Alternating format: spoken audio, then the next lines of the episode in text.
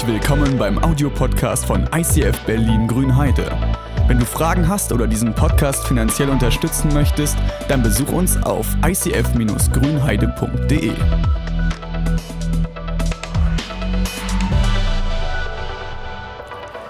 Katrin und ich haben überlegt, dass es doch das Beste wäre, eine Predigt zum Thema Beziehungskrisen damit anzufangen, über eine persönliche Beziehungskrise zu reden. Und dann haben wir überlegt und nichts uns ist nichts eingefallen. Und dann haben wir angefangen, die Predigt vorzubereiten. und dann. Ähm, Deshalb wird die Predigt heute sehr kurz. Genau, sie wird sehr, sehr kurz. Und ihr werdet im Laufe der Predigt äh, feststellen, wer welchen Part gewonnen hat. Wer so die kreativen Illustrationen machen kann, wer die Arbeit hatte mit Exegese und Textauslegung. Ich fange da mal an. Du darfst. also, heute geht es um das Thema Beziehungskrisen und ich möchte drei Mythen vorwegnehmen. Es ist kein Eheseminar. Auch wenn du denkst, Beziehung, das ist so typisch Ehe, man hat eine Frau, die rödelt so ein bisschen, man hat den Mann, der ist immer maskulin unterwegs. Aber diese, boah, ist hier laut. Noch nicht rasiert heute. Es geht nicht um ein Eheseminar heute, sondern wenn du in Beziehung drin steckst, dann, dann, dann, es gibt Eltern-Kind-Beziehungen, wo du Dinge erlebt hast in deiner Kindheit, wo du mitarbeiten musstest, wo du andere Dinge tun musstest. Es gibt die Beziehung zwischen der Chefin und dem Angestellten. Es gibt die Beziehung zwischen dem Chefarzt und den Krankenschwestern, die da sind. Vielleicht hast du in deiner WG einen sehr, sehr quirligen Kollegen, der irgendwie immer unterwegs ist und du brauchst einfach mal deine Ruhe oder jemanden, der immer putzt und du denkst, endlich ist mal gut genug geschliffen, es ist alles in Ordnung. Also ihr merkt, wenn, wenn zwei lebendige Wesen zusammenkommen, dann bewegt sich etwas. Und bei uns Menschen ist es so, wir haben nicht jemanden, der in Bewegung ist und etwas statisch ist, sondern diese Sachen, wenn die sich aufeinander zubewegen, dann gibt es Funken. Und in Beziehungen ist es genauso wie mit verschiedenen Kreisen, die sich immer, immer näher kommen. Und in dem Moment, wo sich zwei Menschen näher kommen, wo sich Arbeitskollegen näher kommen und sich berühren, da gibt es Funken. Und wenn es diese Funken gibt, das ist unbedingt nicht schön. Und viele versuchen, diese Funken in ihrem Leben zu vermeiden, dass es in Beziehungen nicht funkt, dass es nicht irgendwelche Dinge passieren, die unvorhersagbar sind. Und deswegen glaube ich, dass in einer Beziehung ist wie mit zwei Kreisen. Du brauchst eine gewisse Schnittmenge, zu gucken, passen wir zusammen? Ist das Verhältnis zu meinem Chef gut? Ist die Schnittmenge mit meiner Partnerin, mit meinem Lebenspartner, ist es eine große Schnittmenge? Was nicht passieren darf, ist eine Symbiose. Ihr müsst nicht so mit verschmelzen, dass ihr nicht mehr untrennbare Persönlichkeiten seid. Ihr bleibt jeder eure Persönlichkeit, aber es gibt diese Schnittpunkte und an den Schnittpunkten schleift ihr euch. Ein zweiter Mythos ist, dass Schleifen bedeutet so viel wie, dass man sich gegenseitig Vorwürfe macht und sich gegenseitig anklagt. Wir denken immer, je mehr wir den Partner kritisieren, umso mehr schleifen wir ihn. Anklage und Vorwürfe, die entziehen einem nur das Selbstvertrauen. Und du kommst in eine Unsicherheit, in eine persönliche, du kommst in eine Abhängigkeit vom Partner. Und du merkst Dinge, die sind nicht in Ordnung. Und genau ist es das Thema mit Nähe und Distanz. Was führt denn jetzt zu einer Beziehungskrise? Ist es die Distanz, dass man zu wenig Zeit miteinander verbringt? Oder ist es die Nähe, dass man zu viel Zeit miteinander verbringt? Im Moment erleben viele von euch an unterschiedlichen Dingen Herausforderungen. Die einen haben eine Beziehungskrise, weil sie ihre Liebsten nicht sehen, weil sie keinen Kontakt haben, weil sie ihn nicht treffen können. Und bei anderen ist die Beziehungskrise ausgelöst worden dadurch, dass man sich zu sehr auf dem Pelz hockt, weil man sich zu nahe gekommen ist und weil man auf einmal die Herausforderung spürt. Und den dritten Mythos, den ich euch mitgeben möchte, das wird heute keine Wohlfühlmessage. Die Predigt wählst du nicht, um eine Kirche zum Wachsen zu bringen. Aber diese Predigt wird dich persönlich zum Wachsen bringen, wenn du herangehst. Und deswegen lasst uns mal in den Bibeltext hineinschauen. Was sagt die Bibel zum Thema Beziehung? Wie können wir wachsen? Und wir haben einen Bibeltext rausgesucht aus dem Jakobusbrief. Und dort steht, woher kommen die Auseinandersetzungen unter euch? Woher kommen die Streitigkeiten? Kommen sie nicht daher, dass in euch selbst ein Kampf tobt? Eure eigensüchtigen Wünsche führen einen regelrechten Krieg gegen das, was Gott von euch möchte.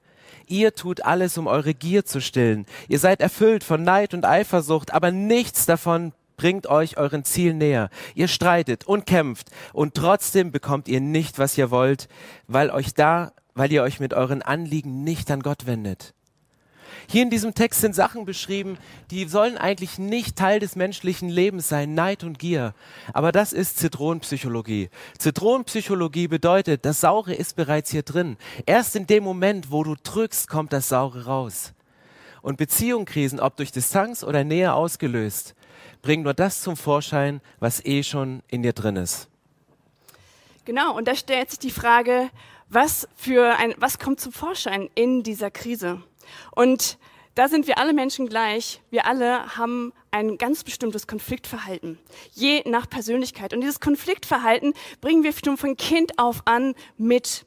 Das Problem ist, dass dieses Konfliktverhalten selten konstruktiv ist dass es selten Beziehungen aufbaut, sondern dass ich mich in Konflikten automatisch so verhalte, dass ich den anderen verletze, dass ich damit Beziehungen zerstöre. Und je nach Persönlichkeitstyp kann das ganz unterschiedlich aussehen. Ich habe euch mal fünf unterschiedliche Persönlichkeitstypen mitgebracht. Und schau doch einfach mal, was für ein Typ du bist. Also es geht jetzt nicht darum, deinem WG-Nachbar oder deinem, deinem, Ehepartner den Ellbogen in die Rippen zu hauen und zu sagen, hey, guck mal, genau das bist du, sondern schau mal, was du vielleicht für ein Typ bist. Und ich möchte starten mit dem ersten, das ist der Konflikttyp Schildkröte. Die Schildkröte zieht sich, wenn Konflikte kommen, in sich zurück. Er ist vielleicht noch physisch da, weil er hat sich in einen Schutzpanzer reingebracht, aber er nimmt nicht an der Diskussion teil er nimmt es mit sich, er nimmt es mit in seinen Kopf, in seinem Kopf ähm, beginnt ein Krieg, Diskussionen und Worte, Gefechte, ich weiß, vielleicht kennst du das, aber er redet nur mit sich selber, aber nicht mit dem anderen, weil er sich zurückgezogen hat. Der nächste Konflikttyp ist der Gorilla. Der Gorilla ist sehr konfliktfreudig. Der geht super gerne in die Offensive. Der spricht sofort gerne die Konflikte auch an aber bringt oft seine Emotionen und oft auch zerstörende Worte mit. Das heißt, er ist sehr konfliktfreudig, aber nicht unbedingt konfliktfähig, weil das, was er dann sagt, so vernichtend und verzehrend sein kann, dass danach kein Gras mehr wächst. Der dritte Konflikttyp ist die, ähm, mal das nächste Bild. Der Hase, ganz genau. Vielleicht bist du derjenige, der, sobald ein Konflikt, eine Diskussion ähm, sich hervorschwört, dass du am liebsten Reiß ausnimmst, weil du Angst hast, nur Verlierer sein zu können, dass du davonrennst, dass du die Türen zuschmeißt, dass du ähm, aus dem Team rausgehst, einfach weil du sagst, ich kann nur verlieren, ich werde zerfleischt, ich habe keine Chance, deshalb laufe ich weg. Ein anderer Konflikttyp ist vielleicht genau das Gegenteil, der Elefant. Der Elefant ist so ein Dickhäuter. Ja, der sagt immer, ich weiß gar nicht, was ihr für Probleme habt. Ich habe keine Probleme, aber die anderen haben immer Probleme mit ihm, weil er sich so verhält wie ein Elefant halt im Porzellanladen. Er ist unsensibel, er bekommt nicht mit, was die anderen gerade sagen, was in den abgeht und ähm, dadurch kann er ganz viel zerstören. Und der letzte Konflikttyp ist die Schlange.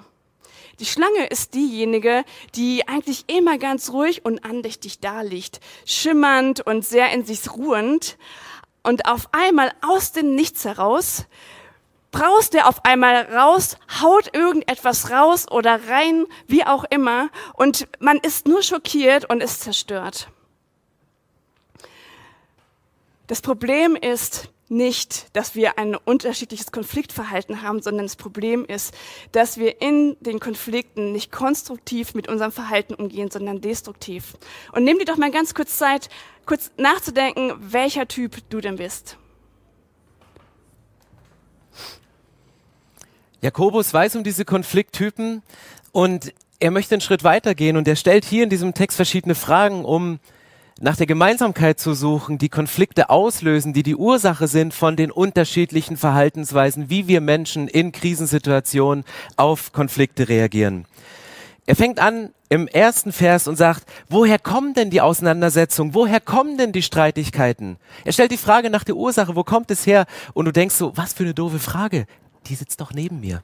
Oder wenn du wüsstest, was ich für Nachbarn habe, die, die, die, sobald man nur ein bisschen Musik irgendwie anmacht, dann rasten die schon aus und klopfen gegen die Heizung. Oder du sagst, ähm, wenn du meinen Chef kennen würdest, das ist so ein narzisstisches Alpha-Tier, ähm, da, dann wüsstest du, und dann hörst du den Menschen zu und du hörst die Geschichten, die sie erzählen über die Menschen und du glaubst ihnen, du glaubst den Geschichten, weil du weißt, ja, es hat einen Grund. Es sind wirklich schwierige Personen, mit denen du in einem Verhältnis lebst, mit denen du Nähe und Distanz einigst. Und dann geht's hier weiter. Eure eigensüchtigen Wünsche führen einen regelrechten Krieg gegen das, was Gott von euch möchte kommen sie nicht daher, dass regelrecht ein Kampf in euch tobt. Jakobus wendet diesen Vers, er sucht nicht die Ursache außerhalb, sondern er sagt, spürt ihr nicht, dass in euch drin ein Kampf tobt, dass ihr von irgendwas getriggert werdet, dass ihr spürt, in mir brodelt etwas? In der Geschichte, in der Bibel gibt's drei verschiedene Geschichten, wo ich mal so Triggerpunkte dran aufhängen möchte. Vielleicht ist das Thema häusliche Gewalt ein Thema, was du im Moment gerade erlebst. Es gibt die Geschichte von Tama. Das ist eine Tochter von David, Schwester von Absalom und sie hatten einen Halbbruder Amnon. Und dieser Amnon hat sich irgendwann aufgrund der Nähe, aufgrund das, was er mit seiner Schwester, mit seiner Halbschwester erlebt hat, hat er Gefühle für sie entwickelt und hat dann gemerkt, ich, ich kämpfe mit diesen Gefühlen und hat er sich einen Berater gesucht und dieser Berater war kein guter Berater, weil er sagte, ich sag dir, wie du sie rumkriegen kannst. Es ist völlig easy. Du stellst dich einfach krank und dann bittest du deinen Papa, dass, dass deine Halbschwester dir Essen machen soll. Und sie macht ihm das Essen, bereitet es zu und da waren noch mehrere Leute mit im Raum und irgendwann schickt er alle raus und sagt, hey, bitte füttere mich. Und dann schreitet er zur Tat und nutzt diese Nähe aus, nutzt dieses Verhältnis aus und er schreitet zur Tat und, und vergewaltigt sie. Und kurz nach diesem Akt verwandelt sich bei ihm diese Lust und dieser Reiz in, in, in Hass, genau in das Gegenteil, in Abscheu. Und er guckt sie nicht mehr an. Und du merkst, wie jemand, der aufgrund von einer zu großen Nähe auf einmal zu Dingen getrieben wird, die man eigentlich nicht will, aber Dinge passieren, wie sie passieren. Und sie sind nicht gut. Und Gefühle toben in dir. Dieser Kampf, so wie Jakobus sagt, der tobt in dir. Oder was ist, wenn du als Triggerpunkt unterschiedlich erfolgreiche Ministries hast? Kain und Abel. Beide wollen Gott ehren, beide machen Worship. Nur der eine bekommt Klicks von jedem Engel und der wird geliked und es ist gut. Und der andere gibt auch sein Bestes, aber er bleibt in der Unscheinbarkeit. Und er hat nicht diesen Durchbruch wie sein Bruder, hat nicht diesen Durchbruch. Und es führt zu Beziehungskrisen unter Leitern, unter Pastoren, unter Kreativen, die versuchen, sich zu betteln und den besten Song zu schreiben und verschiedene Dinge zu machen. Oder ein Triggerpunkt kann eine Geschwisterkonstellation sein, Neid unterhalb von Geschwistern. Warum werden die Jüngsten immer bevorzugt? Warum müssen die Ältesten immer arbeiten? Warum müssen die Älteren das durchboxen, was für die Jüngeren selbstverständlich ist? Wie bei Josef. Er war der Jüngste, er war das Lieblingskind. Und den Brüdern blieb nichts anderes übrig, als ihn zu mobben, ihn wegzusperren, ihn emotional auszugrenzen. Vielleicht hast du genau das gemacht.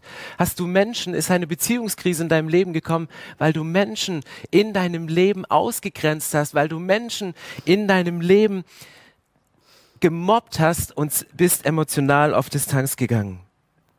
Und dann geht Jakobus hier weiter in diesem Vers und sagt, Ihr tut das alles nur, um eure Gier zu stillen, und doch steht ihr mit leeren Händen da.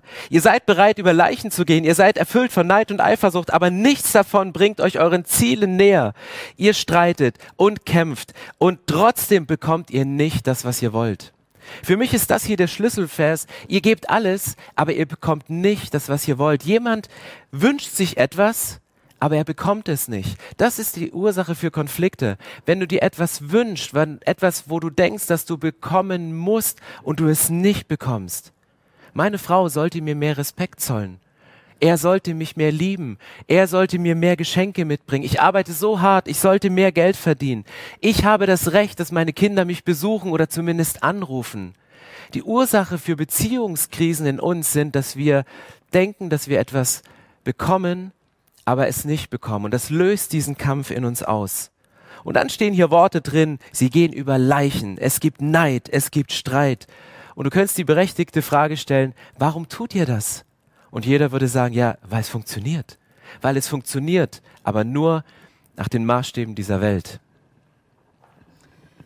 Und das sind krasse Worte von Jakobus, die einen wie, wie, wie, wie gefangen nehmen und die einfach aufzeigen, dass, es, dass wir eine falsche Richtung schauen. Das, was Stefan gerade gesagt hat, ist, dass wir in die Richtung Mitmenschen schauen und dort die ganzen Bedürfnisse von Anerkennung und Wertschätzung, von ähm, Liebe, von Zuneigung uns von diesem Menschen wünschen. sie uns die aber nicht geben können. Und wir glauben aber, schuld sind die Menschen daran. Paulus sagt, schuld sind nicht die Menschen, schuld bist du. Du bist schuldig, du kannst es verändern. Warum? Und in dem letzten Vers, von dem zweiten Vers, macht Jakobus eine radikale Blickwendung. Gerade erzählt er noch, was zwischenmenschlich alles passiert. Und dann sagt er in dem letzten Satz, 180 Grad Wendung zu sagen, es liegt daran, dass ihr eure Anliegen zu den Menschen bringt, aber nicht zu Gott. Das ist die Ursache weil du all diese Bedürfnisse von Menschen gestillt haben möchtest, aber eigentlich nur einer sie stillen kann und das ist Gott. Weißt du, Gott liebt dich von Herzen und er hat zu keinem einzigen Zeitpunkt ein Problem mit dir oder mit irgendjemandem anderen, weil er einfach vom ganzen Wesen her dich liebt. Gott ist Liebe. Und Gott sehnt sich nach einer Liebesbeziehung mit dir. Ich habe mal so eine Folie mitgebracht, wo du das sehen kannst. Das ist unser Ursprung. Gott sagt, ich liebe dich von Herzen. Ich sehne mich nach einer Liebesbeziehung mit dir. Und all, was du dir wünschst, kann ich dir geben. Aber das geht nur, wenn du auch zu mir kommst. Es heißt in dem Vers, wenn ich mich Gott nahe, dann wird er sich auch mir nahen. Das heißt, die Bedürfnisse, die ich in meinem Herzen habe, kann letztendlich nur Gott stillen. Und das kann ich tun, indem ich ihn suche, indem ich mich ihm näher, indem ich anfange in der Bibel zu lesen, anfange zu beten, anfange zu Hause Worship zu machen, vielleicht einen Explore-Kurs zu machen, Celebrations zu schauen, Gott sich zu nahen. Und du wirst merken, dass das dein Leben komplett verändert. Du kannst aber auch sagen, weiterhin, die anderen sind schuld. Und dann wirst du ein Leben lang so weiterleben, wie du jetzt lebst. Es wird sich nichts verändern. Und Mr. Teilchen sagt es ziemlich krass, du wirst weiterhin in der Hölle der unausgefochtenen Konflikte schmoren. Und wer das schon mal erlebt hat, unausgefochtene Konflikte, ungelöste Konflikte, das ist die Hölle. Und Gott sagt, hey, ich bin dafür da, dir das zu geben, was du dir von Herzen wünschst, wonach du dich sehnst. Und Tim wird uns in einem Video erzählen, dass es manchmal ein krasser Kampf in uns ist und wird uns zeigen, wie er dadurch gegangen ist. Seit der Zeit von Corona sind wir mit ganz neuen Herausforderungen konfrontiert und auch unsere Beziehungen sind ganz neuen Belastungen ausgesetzt. Während die einen vielleicht zu viel Gemeinschaft bekommen und die Liebsten nonstop um sich haben und vielleicht auch gerne mal ein bisschen Ruhe hätten, haben andere fast gar keinen Kontakt. Ich bin Single und habe die ganze Zeit mit Corona der Art und Weise zu kämpfen, als dass ich wirklich sehr viel Zeit alleine verbringe. Ich bin jemand, der sehr extrovertiert ist. Ich liebe es, Gemeinschaft mit Leuten zu haben. Ich liebe es, Zeit mit Freunden zu verbringen. Und genau das ist mir dank Corona nicht mehr möglich oder wegen Corona. In den letzten Wochen ist mir die Decke wirklich buchstäblich auf den Kopf gefallen. Ich kann die Menschen, die mir wichtig sind, nicht mehr umarmen. Ich kann sie nicht eins zu eins treffen, nicht die Zeit mit ihnen verbringen, die ich gerne hätte und merke, dass selbst telefonisch durch die neuen Zeitpläne und die vielen Aufgaben, die Leute bekommen durch Corona, auch das teilweise nicht mehr möglich ist. Gerade in den letzten Wochen war ich sehr, sehr viel allein. Ich habe nicht viel Zeit mit Menschen verbringen können. Und auch wenn ich probiert habe, sie zu erreichen, wurde ich oft zurückgewiesen. Nicht mal, weil es immer böse gemeint war, sondern einfach teilweise, weil sie wirklich keine Zeit hatten oder viel anderes dran war. Und genau das hat mich ziemlich fertig gemacht. Und ich habe gemerkt, wie diese Einsamkeit mich innerlich fast auffrisst. Ich habe gemerkt, dass ich mich einsam zurückgestoßen gefühlt habe und auch da an meinem Selbstwert teilweise gezweifelt habe, weil ich die Befürchtung hatte, dass diese Beziehungen nicht nur wegen Corona eingeschränkt sind, sondern dass teilweise Zurückweisungen, auch wenn ich vom Kopf her wusste, dass es nur wegen vieler Aufgaben war, teilweise persönlich genommen und ich dachte, irgendwas stimmt hier nicht und ich verliere diese Beziehungen.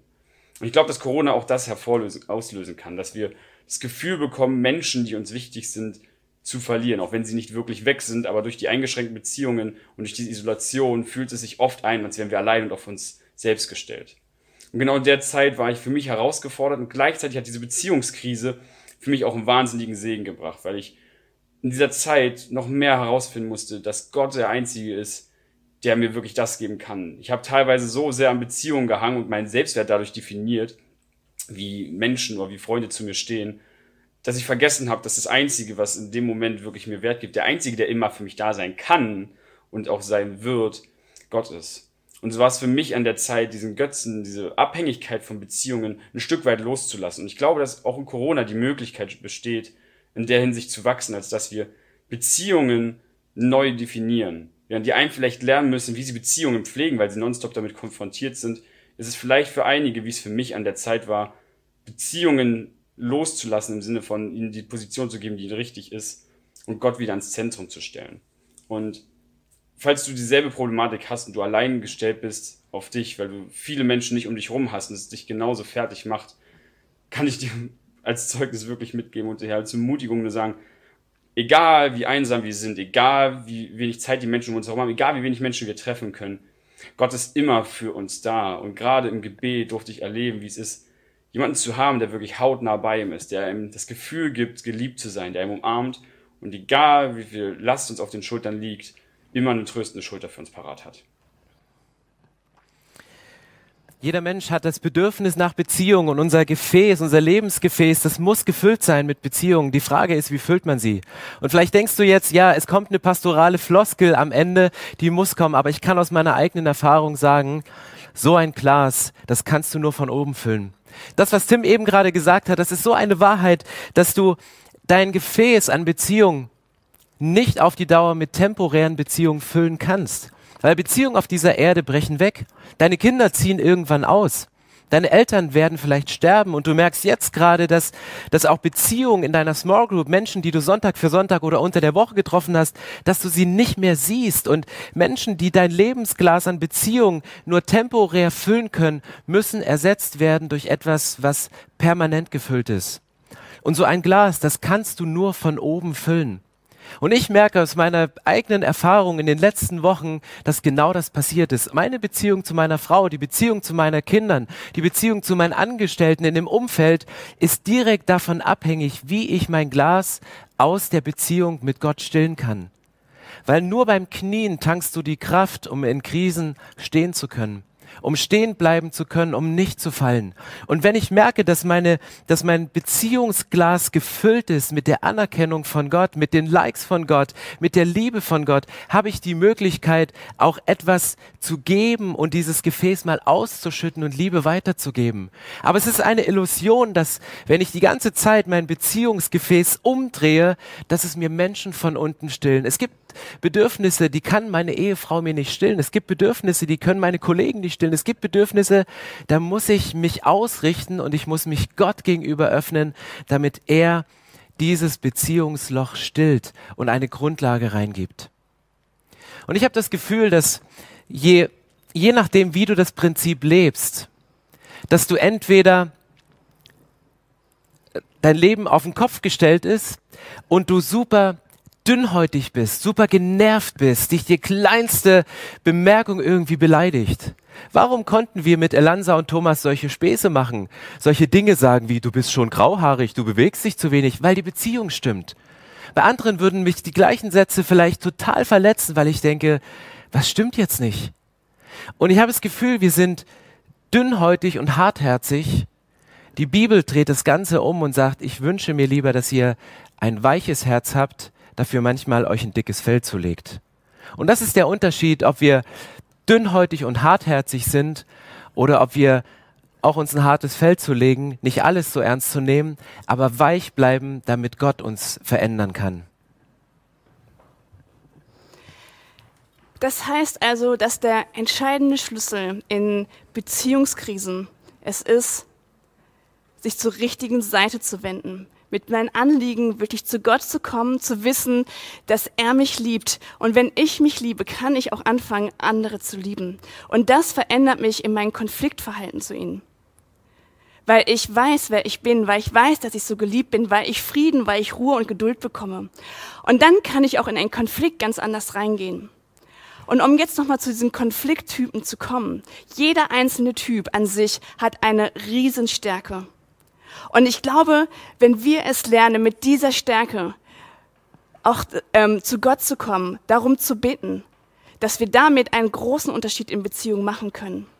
Das würde zum Beispiel bedeuten, wenn der Beziehung, der Konflikttyp ähm, Schildkröte nicht nur im Konflikt sich zurückzieht, sondern in seinem Panzer anfängt zu beten und sagt, Gott, ich möchte nicht nur mit mir diskutieren, gib mir die Kraft und gib mir den Mut, wieder aus meinem Panzer rauszukommen und das, was ich an, an Argumenten in meinem Kopf habe, auch dem anderen zu sagen, konstruktiv weiterzugeben.